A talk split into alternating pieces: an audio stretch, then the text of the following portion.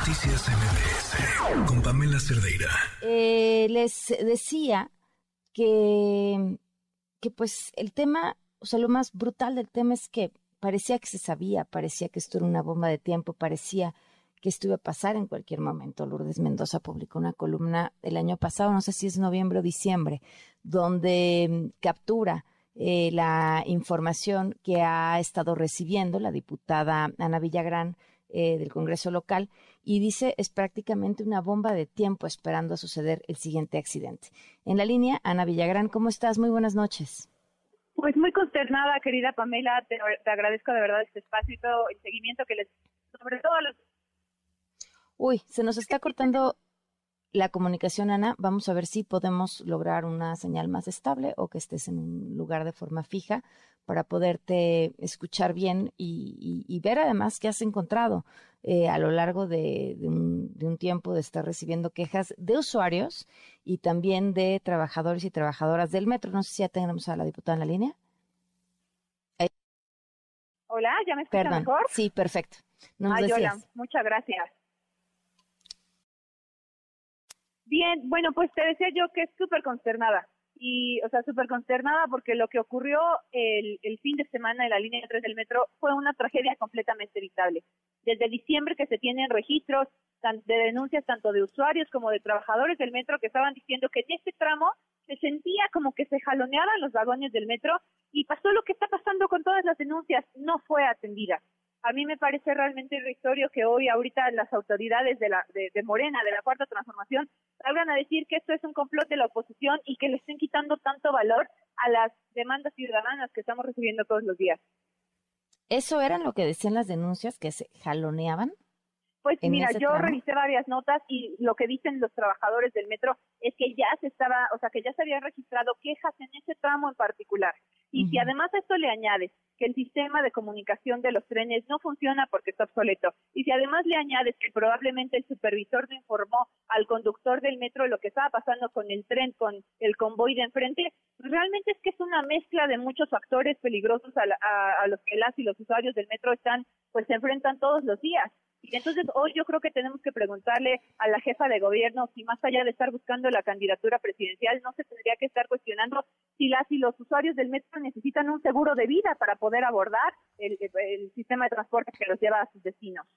De la información que tú pudiste eh, capturar, ¿qué otra cosa te llama la atención, te preocupa, ya sea situación o algo en alguna estación en específico?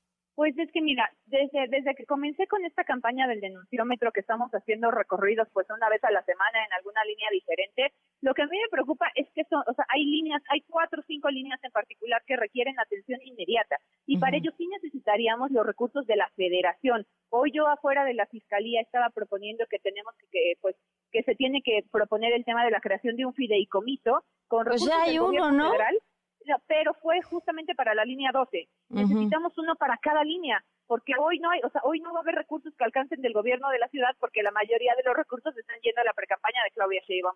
Y mira, yo tengo muy focalizado, o sea, la mayoría de las denuncias vienen de la línea 4, de la línea 8, de la línea B, de la línea 7 y de la línea 9. Hoy lo que pasó en la estación de San Pedro de los Pinos, otro conato de incendio, y además lo que ahorita tú ya estabas informando.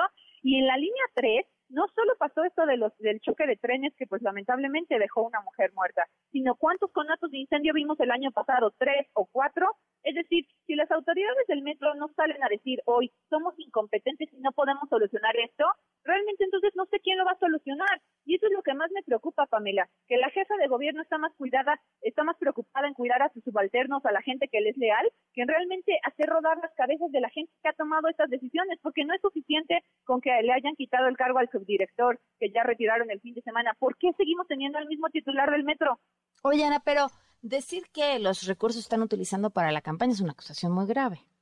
Mira, eso es lo que nosotros estamos, pues sí, presumiendo desde Acción Nacional. No nos consta, pero algo es seguro. De nada sirve que nos hayan devuelto dinero al presupuesto del metro, eh, pues del año anterior. Ah, no, no, el este subejercicio es una, es, es una toma de pelo. Claro, pero es evidente que ese dinero se está yendo a algún otro lado. Pon tú que no se, no se está yendo a la campaña de Claudia, porque sí tienes razón, no te está yendo ese dinero? O sea, porque es claro que no lo están ejerciendo en lo que se tiene que ejercer. Y mira, yo he mandado oficios he estado juntando eh, pues toda esta información y se la he estado yo dirigiendo al, al titular del metro y le he estado diciendo, oye, en tal línea, en tal estación está fallando tal cosa, oye, en tal línea, en tal estación y lo voy juntando las quejas como por línea, ¿no? Como para que lo vaya recibiendo. Y en las respuestas que yo he tenido, me, o sea, me dicen cosas como, eh, ya, ya se realizó una inspección permanente en las inmediaciones y ya lo corregimos. Nosotros regresamos y el problema sigue existiendo. O me dicen, tal situación se va a arreglar con una eh, con un contrato de asignación directa y entonces estamos esperando, estamos como en el proceso del resultado de la empresa encargada. Claro. Y, pero, o sea, y entonces yo digo, ¿por qué hay tantas adjudicaciones directas si el metro lo podría solucionar? ¿O cuáles cuáles son los mecanismos de solución del metro que no estamos viendo en ningún lado? pues Ana, Sí. Te agradezco mucho la, la, oportunidad de hablar y estemos en contacto, porque bueno, este tema no se acaba. Sí, no, no, no se acaba y al contrario, yo te agradezco y sobre todo hagamos una cosa, démosle mucha voz a las y los ciudadanos que sufren las inclemencias del metro todos los días. Porque Muchísimas esto va más allá de jefa, la jefa de gobierno y su aspiración presidencial o la oposición haciendo nuestra chamba. Muchísimas gracias. Buenas gracias noches. a ti, Pamela. Vale, buenas noches. Noticias MBS